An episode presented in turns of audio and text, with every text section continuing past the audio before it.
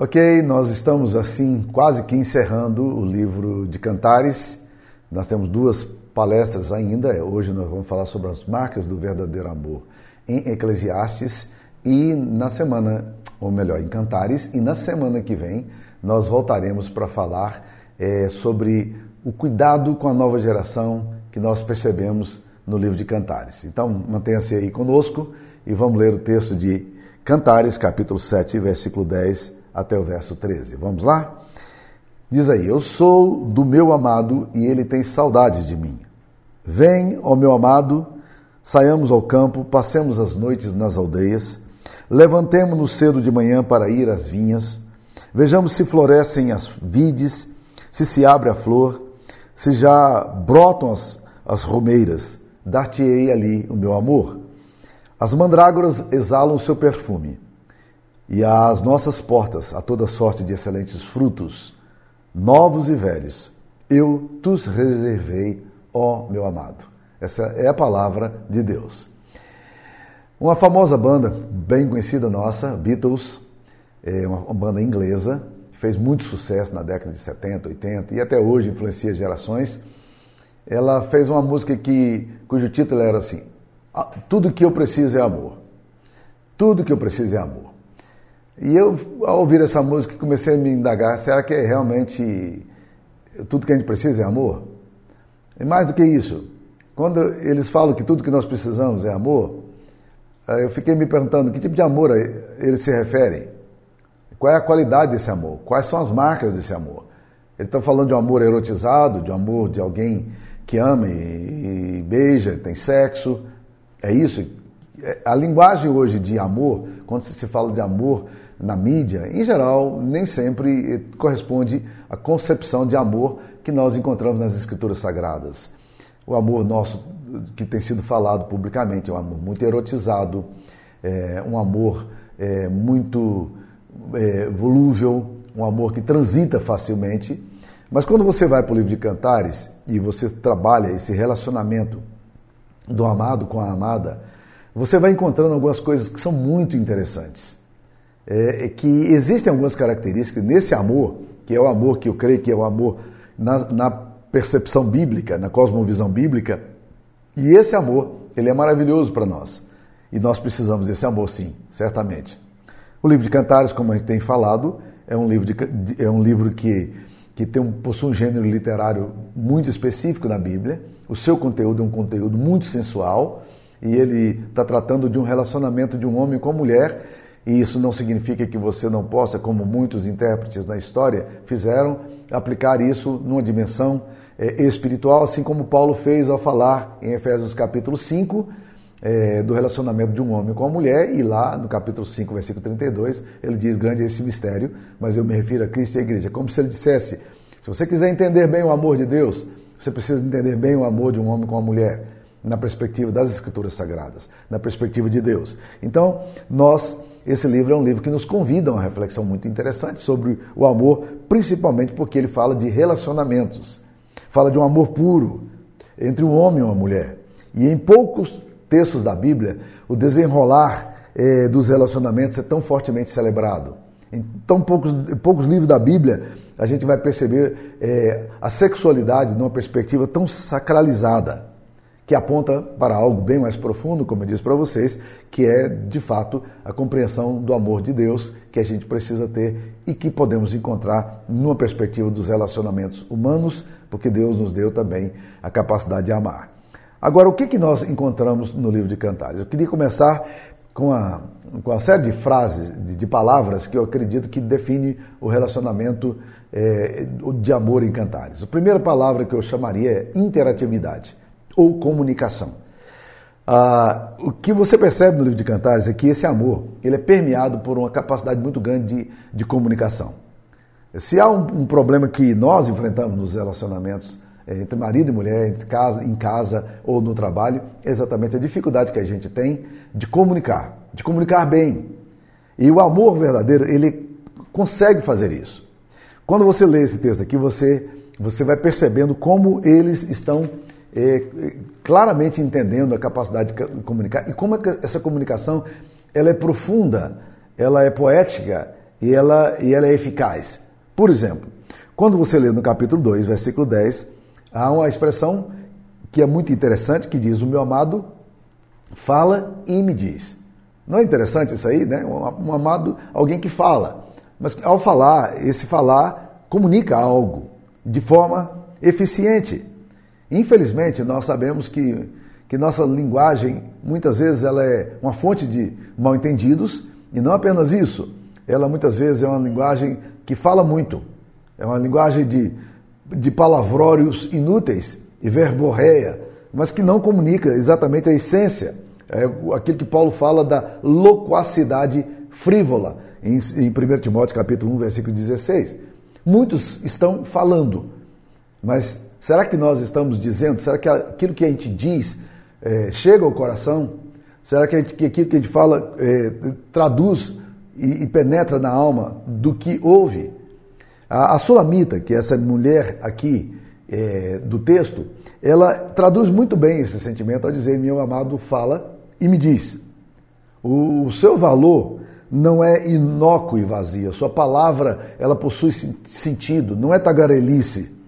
O que ele comunica para ela é, vai de uma forma profunda e penetra no coração dela e enche a alma dela.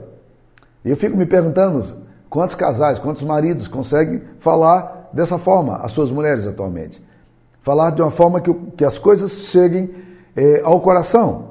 Lá, quando você vai no capítulo 5, versículo 16, ela mais uma vez reafirma essa questão da interatividade da comunicação, que é uma das marcas do verdadeiro amor, quando ela fala no capítulo 5, versículo 16: O seu falar é muitíssimo doce. Sim, ele é totalmente desejável. Tal é o meu amado, tal o meu esposo, ó filho de Jerusalém. Não é, não é interessante ela dizer ela usar exatamente mais uma vez a ideia da, da, de que a fala dele é uma fala doce, não é uma fala agressiva, não é uma fala ferina, mas é uma fala que, que, que chega ao coração dela de uma forma muito profunda e faz todo sentido. E entendendo a natureza feminina, a gente sabe como o ouvido para ela é uma fonte de sensualidade, como, como ouvir para a mulher é algo importante como o que você fala de manhã repercute, reper, repercute a, a, tarde inteira e a noite e vai refletir na sua, na sua vida sexual em casa. E, e é muito interessante que essa mulher, e, isso, e é bom que seja a abordagem dela, né? Que essa mulher olha a forma como o marido fala e ele diz: o falar dele é muitíssimo doce. Ele é totalmente desejável. É bom ouvir a voz dele. A voz dele me encanta. A voz dele me seduz, a voz dele me atrai, né? É, a voz dele é afetiva. E, e isso, meus queridos irmãos, é alguma coisa muito profunda, porque chega ao coração do outro. Nós precisamos falar, nós precisamos comunicar com ternura e com afeto.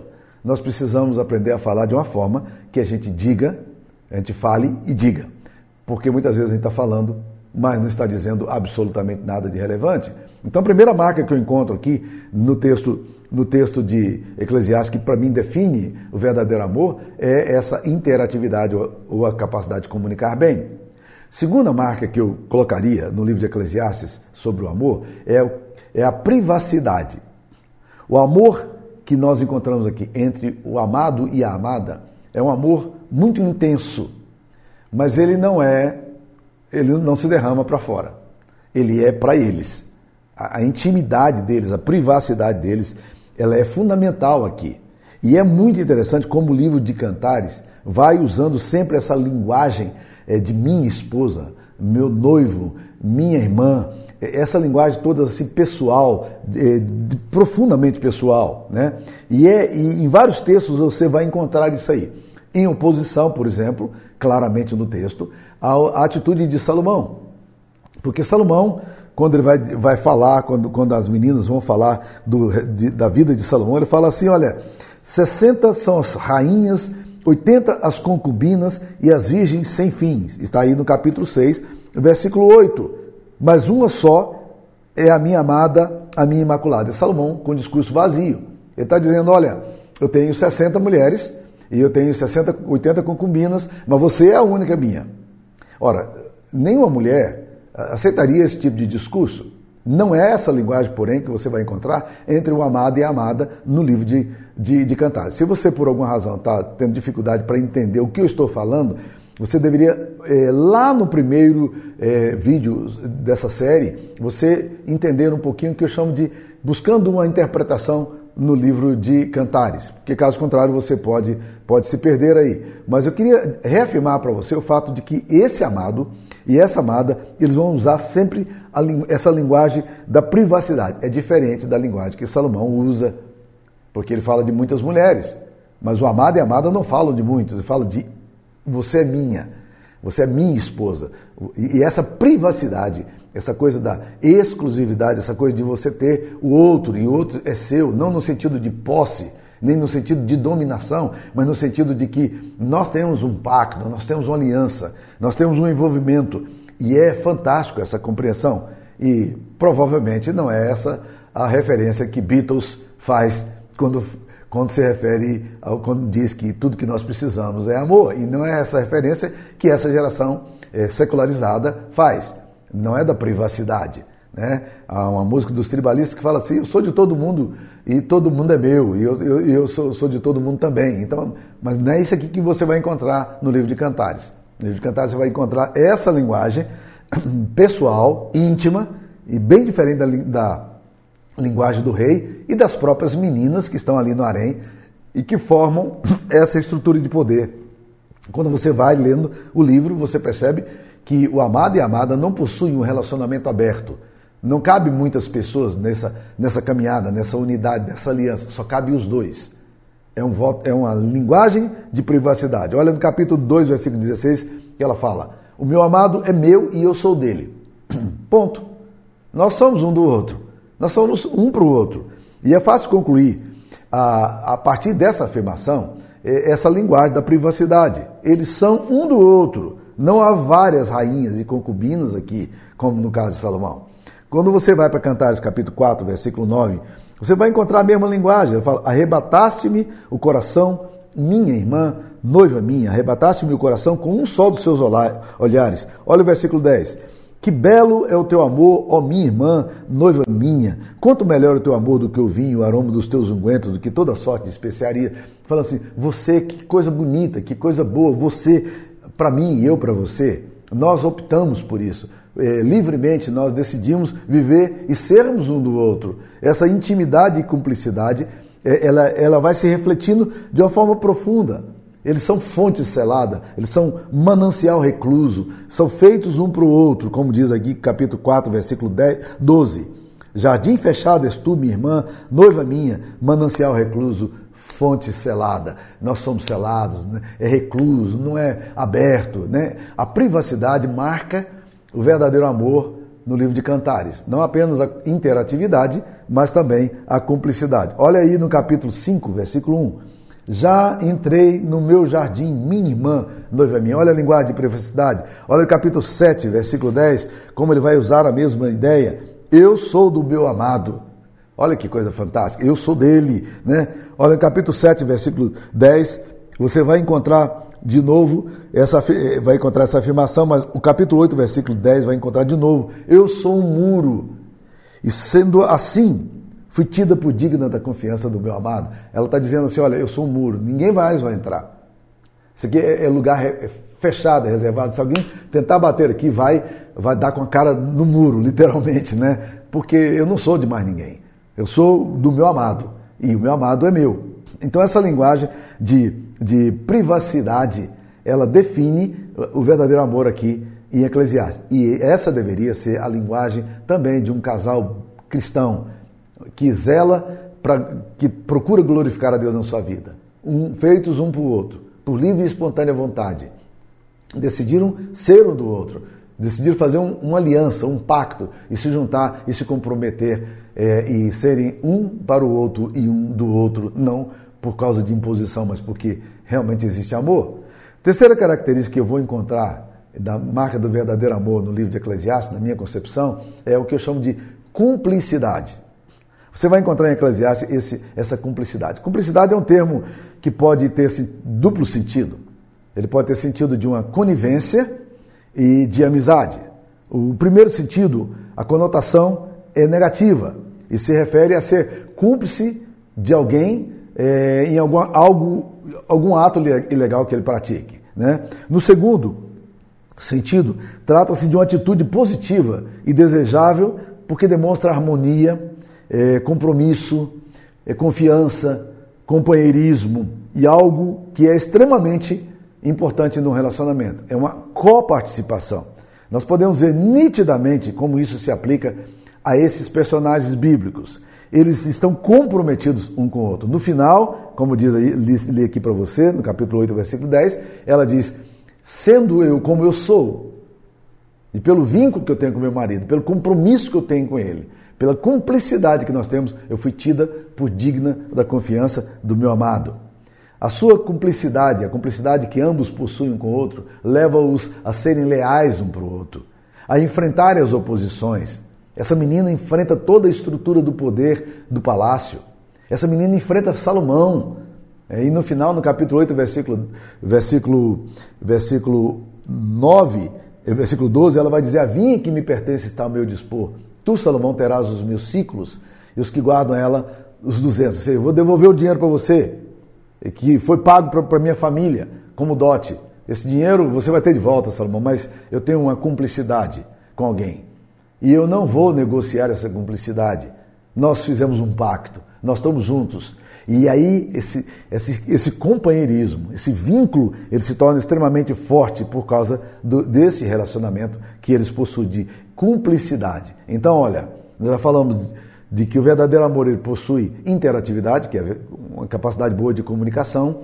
Falamos que ele também possui é, cumplicidade, falamos também que ele possui aqui um outro ponto que é privacidade. Mas vamos lá ao quarto ponto que eu queria é, é, acentuar aqui com vocês. Esse amor também possui singularidade. Esse, a, a marca do verdadeiro amor aqui em Cantares possui singularidade. É, e é maravilhoso olhar como esses, esse casal, eles, eles olham para o outro como uma pessoa única, uma pessoa distinta de todas as demais pessoas. As meninas do Harém não conseguem entender é, essa leitura dessa moça. Elas, elas chegam a perguntar, num determinado momento, o que é o teu amado mais do que outro amado? Diga-nos o que é, para que nós o achemos. Até as meninas do Arém começaram a dizer, ué, se ele é tão fantástico assim, nós queremos conhecer esse rapaz. A gente pode conhecê-lo? Mas essa singularidade, porque um vê o outro de uma forma tão especial que ele é único. Não é porque é melhor, mas é porque ele é único. E é assim que o amor faz. O verdadeiro amor, o verdadeiro, o verdadeiro amor bíblico é, de um homem com uma mulher, ele trata o outro com singularidade. Né? A singularidade pode ir em três linhas aqui na minha, na, na, na medida em que eu lendo o texto da Bíblia, eu fui percebendo três linhas de singularidade. Primeiro, eles veem a singularidade na forma como o outro se comunica para ele. É, ela descreve o amado como alguém muito especial que fala e diz.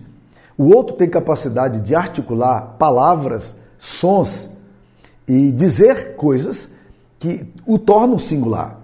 No meio de tantas palavras e tantas vozes que se levantam, tanto barulho, tanto som, tanta imagem que nós temos, quando se ama, a comunicação do outro se torna alguma coisa extremamente importante. Então existe uma singularidade na forma como é dito. A sua voz é doce e o, teu, o seu rosto amável.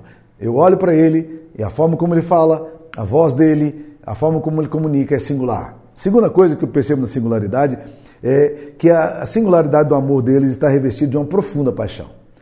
Eles são intensos na forma como amam e na forma como se entregam. Eles não têm muita dificuldade para se entregar. Se há uma coisa que não existe aqui no livro de, de, de Cantares, é essa coisa de, de, de uma dificuldade para a sexualidade para a entrega. Pelo contrário, eles são intensos, mas um para o outro. Quando Salomão tenta entrar no pedaço e construir um relacionamento paralelo que caminha dentro desse amor que ela tem pelo amado, ela que está no palácio, acossada, ela diz: Não, não quero não. Quando as filhas de Jerusalém a provocam e tentam empurrar, ela fala: Ó, oh, filhos de Jerusalém, não acordeis nem desperteis o amor até que este o queira. Mas ao mesmo tempo você vai perceber que, conquanto ela seja dura, com as filhas de Jerusalém e com o próprio Salomão, ela ao mesmo tempo ela é extremamente disponível para o amado. É, nesse texto que nós lemos mesmo aqui, ela fala de uma forma muito interessante, capítulo 7, versículo 12: Levantemo-nos cedo de manhã para ir às vinhas, vejamos se floresce as vides, se se abre a flor, se já brotas as romeiras, dar-te-ei ali o meu amor. É, é, ela tem uma singularidade que faz que a faz convidar o amado para vir participar da, da, do seu corpo, para participar da sua história, para se envolver eh, numa sexualidade profunda, mas singular. Não para todos, mas singular. A singularidade também ainda se encontra na forma como eles se percebem. As filhas de Jerusalém estão ali, estão enfrentando a crise de ver essa menina falando de alguém que está do lado de fora e não se interessando por Salomão. E elas têm um papel de preparar essas meninas para as núpcias que estão no harém e, ao mesmo tempo, elas têm a função também de convencê-las de que estar com Salomão é alguma coisa extremamente importante. Mas elas vão falando é, para essa menina, e essa menina vai repetir quatro vezes a expressão conjuro-vos, ó filhos de Jerusalém, pelas gazelas do campo, que não desperteis, né, cordeiros, o amor até que este o queira. Mas no capítulo 5, versículo 9, ela fala assim: se você encontrar o meu amor, diga que eu desfaleço de amor. Porque o Salomão está no palácio, mas o amado está do lado de fora.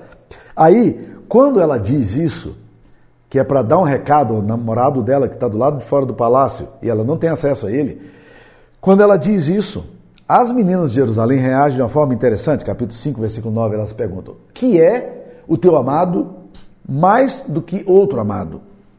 Ó oh, tu, a mais formosa entre as mulheres, que é o teu amado mais do que outro amado, que tanto nos conjura? Ela está dizendo, menina, que bobagem é essa? Homem é tudo igual. É toda questão de conveniência. Né? Aí ela vai responder dizendo: não, o meu amado é diferente. Aí ela vai no capítulo 5, versículo, 11, eh, 12, eh, versículo 10 em diante, ela vai descrever o seu amado. Aí ela fala algumas coisas aqui que a gente pergunta: será que realmente era assim? Porque ela fala no capítulo 5, versículo 10: O meu amado é alvo e rosado, mais distinguido entre 10 mil. Bem, nem sabemos se era alvo nem se era rosado, mas uma coisa a gente sabe. No coração dela a singularidade era tão forte que ele era mais distinguido entre 10 mil. E eu me lembro da minha experiência de, de, de me apaixonar pela minha esposa Sara. Nós éramos muito novos, eu me apaixonei com ela quando eu tinha 17 anos e ela tinha 13 anos. Mas nós começamos a namorar um pouco, quatro anos depois. E eu me lembro que a gente às vezes ia encontrar na rodoviária de São Paulo, porque ela morava em Registro e vinha para São Paulo, e eu morava em Campinas e ia me encontrar com ela. E quando chegava ali, eu, eu chegava mais cedo e iria esperá-la, e eu ficava procurando entre todos os rostos que tinham ali o rosto dela. Eu não interessava por nenhum outro rosto. Eu só queria vê-la saindo do ônibus e olhando para mim sorrindo.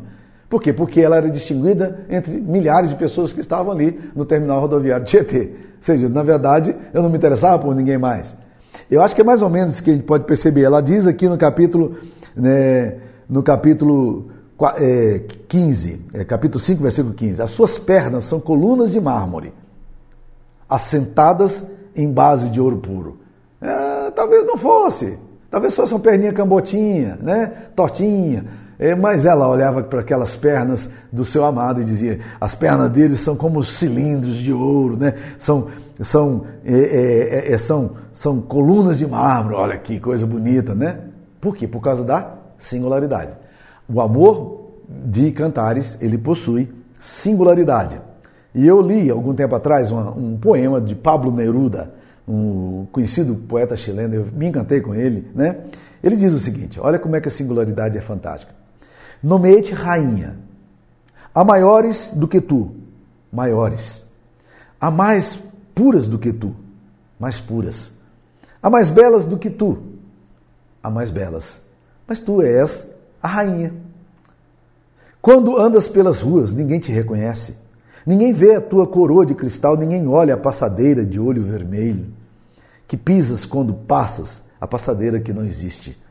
E quando surges, Todos os rios se ouvem no meu corpo. Os sinos fazem estremecer o céu, enche-se o mundo como um hino. Só tu e eu. Só tu e eu, meu amor, o ouvimos. Que fantástica essa ideia de singularidade que Pablo Neruda capta aqui, não é? Mas vamos ao próximo ponto. O próximo ponto que eu queria colocar é que na, no amor de verdadeiro que existe em Cantares, existe o que eu chamo de ludicidade. Eu vou tentar explicar esse termo para você. O que existe nesse relacionamento aqui é esse aspecto do prazer, do lúdico, da atividade que é marcada pelo entretenimento e não por uma tarefa, pelo riso e não pela obrigação. É algo que aproxima os dois e traz diversão e alegria para eles. Eles anseiam por isso porque isso é muito bom. Eles criam aqui, o lúdico, nesse entretenimento que eles têm na, na caminhada 2, cria para eles um universo próprio, fechado, com regras não estabelecidas, onde a lógica do prazer, a lógica da fantasia, da criatividade se torna a coisa mais importante. Você não vê em Cantares um casal mal-humorado, é, chateado, é, assim, fechado para a sexualidade. Não, você vê em Cantares um casal que se desabrocha para a sexualidade. E eles usam expressões interessantes. O teu beijo é como um bom vinho, uma coisa que você aprecia. Eles falam de, do amor deles como comer os frutos maduros, né? A coisa deliciosa, é uma, uma pera gostosa, é, é uma maçã gostosa que você come, né? Há, ali há espontaneidade. No amor deles a diversão, a celebração, a alegria no encontro. Vamos, vamos nos encontrar, né? Vem tu, vento norte, assopra no meu jardim, como os frutos excelentes. Essa linguagem de se entregar, onde o espaço da fantasia é aguardado como se você fosse participar de um grande banquete, de uma grande festa. Olha no capítulo 7, versículo 12, o que ele diz. Olha que linguagem bonita. Levantemos-nos cedo de manhã para ir às vinhas Vejamos se floresce, se florescem as vides. Se se abre a flor, se já brotam as formeiras. Dar-te-ei ali o meu amor. Então, sexualidade é algo natural e abundante. Capítulo 8, versículo 2 e 3. Levar-te-ia e te introduziria na casa da minha mãe, e tu me ensinarias e eu te daria a beber vinho aromático, mosto das minhas romãs. A sua mão esquerda estaria debaixo da minha cabeça e a sua direita me abraçaria. Já expliquei isso, que a mão esquerda, para estar debaixo da cabeça, você tem que estar deitado sobre a mulher. É isso que ela está dizendo. Capítulo, quando você vai no capítulo 7, versículo 6 a 9, olha que ele fala assim: Quão formosa e quão aprazível és, ó amor em delícias. Esse teu porte é semelhante à palmeira, os teus seios a seus cachos. Dizia eu: Subirei a palmeira, pegarei em seus ramos, sejam os teus seios como os cachos da vide, o aroma da tua respiração, como o das maçãs.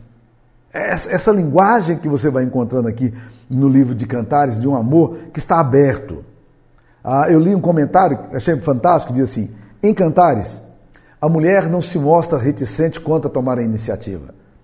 Quase o dobro das palavras que saem dos lábios do homem sai da boca da mulher.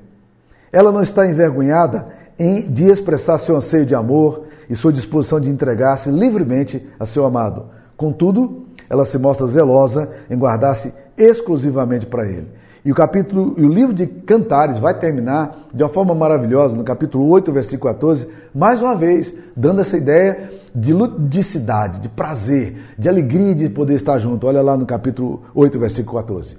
Vem depressa, amado meu, faze-te semelhante ao gamo ou aos filhos da gazela que saltam sobre os montes aromáticos. Vem cá, estou precisando de você, eu quero você, né? Então trata-se de uma relação apaixonada, é um relacionamento que não é apático, é, ele não é indiferente, mas ele é intenso, ele gera reações calorosas, ele é lúdico, ele é prazeroso, ele, ele é, é uma fonte de entretenimento, é uma alegria para os amados que se entregam e que se doam. Mas eu queria falar da último, do último aspecto que eu encontro no livro de Cantares. É que o amor em Cantares, o verdadeiro amor, ele possui também sacralidade. Essa é uma marca sensível no livro de Cantares. Não é sem motivo que o livro de Cantares tenha sido inserido no cânon. Esse, esse, o cânon são 66 livros que consideramos sagrados, do 39 do Antigo Testamento e 27 do Novo Testamento. Não é sem razão que foi incluído. Aliás, teve muita crise. Muitas pessoas perguntaram por quê e fica, esse texto deve ser inserido aqui, se ele fala tanto de sensualidade, mas é uma coisa interessante aconteceu. desde a época da patrística, ou mesmo na época judaica, eles sempre viam o livro de Cantares numa dimensão que transcendia essa dimensão meramente orgânica e física. É, você vai ler muitas das interpretações, inclusive em algumas Bíblias aparece aquela, aquela ideia de que Cristo fala, a igreja fala, Maria fala, é, Jesus fala, é, Deus fala, Israel fala. É, é como se, que, se os homens que lessem é, e se debruçassem no estudo do livro de Cantares pudessem captar no livro de Cantares alguma coisa que fosse tão sublime que essa expressão do amor de um homem com uma mulher, ele transcende e vai para uma esfera é, do tipológico, do alegórico, do mítico. Né? É, é, é, fantástico pensar nisso aí. É fantástico pensar nisso aí. Né? Judeus devotos, desde o primeiro século da nossa era, têm considerado cantares como uma alegoria que representa as relações de Jeová com Israel. No segundo século, um famoso rabino chamado Akiba afirmou que esse livro era um valor inestimável para Israel e o mais santo de todos os escritos sagrados. A exegese cristã, desde os dias de Orígenes, eh, tem visto nas cenas desse livro a representação de Cristo para com a sua igreja. Eu li recentemente um texto de Eugene Peterson que diz o seguinte: o contexto no qual o Cântico dos Cânticos nos chega é também de sua interpretação, e seu contexto é uma história de aliança, um relacionamento entre a apaixonada e o seu amado, onde a apaixonada é Deus e o amado é o homem, macho e fêmea. O conteúdo erótico, olha o que, que ele diz, precisa ser lido no contexto teológico. O motivo dos antigos não lerem cantares de forma devocional não era a vergonha da sexualidade contida no livro, e sim que entendiam a sexualidade de forma sacramental. Olha, olha, que, olha que percepção maravilhosa de Eugene Peterson. É, é essa capacidade de olhar o sexo como alguma coisa que aponta para algo maior. Olhar a relação de um homem com a mulher como algo que aponta para o fato maior. Por isso é que o livro de Cantares, apesar de ser um livro tão erotizado, tão sensualizado, ele não é um livro que, que é pornográfico. Ele não é, ele não tem um, um erotismo barato. Ele não tem essa relação de olhar aqui nesse livro e ver alguma coisa é, pobre, vulgar. Não. Há uma transcendência aqui no texto. Por isso, o amor em, em cantares não é negociado porque não se negocia o amor. A relação nossa com, com Deus não é comprada, não é paga. O que Deus fez por nós é, não te custou nada, mas custou muito a Ele. Ele amou você.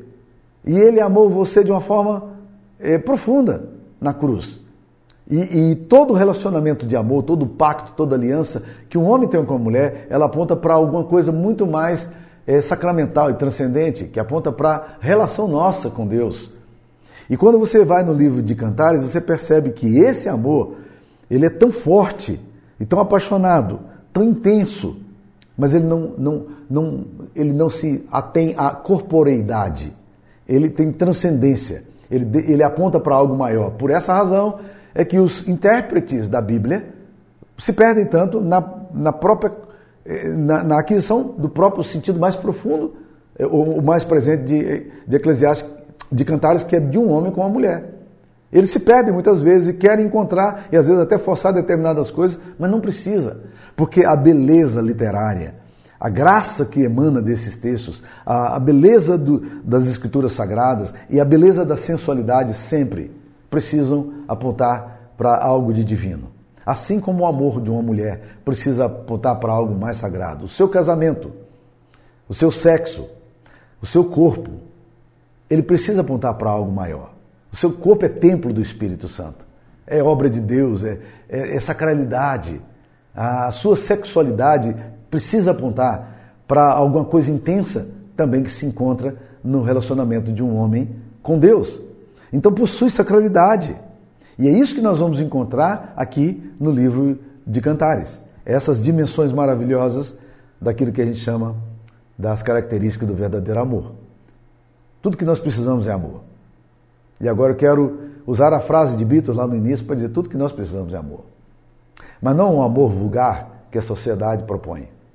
Tudo que nós precisamos é de amor, onde exista privacidade, onde exista cumplicidade, onde exista ludicidade, onde exista interatividade, onde exista é, privacidade, mas onde exista sacralidade. Tudo que nós precisamos é desse amor. Desse amor que, que transcende a tudo e que foi revelado por nós, a nós, por meio de Cristo Jesus ao morrer na cruz. Tudo que nós precisamos é amor. Que Deus te abençoe. Fique na paz do Senhor. Amém.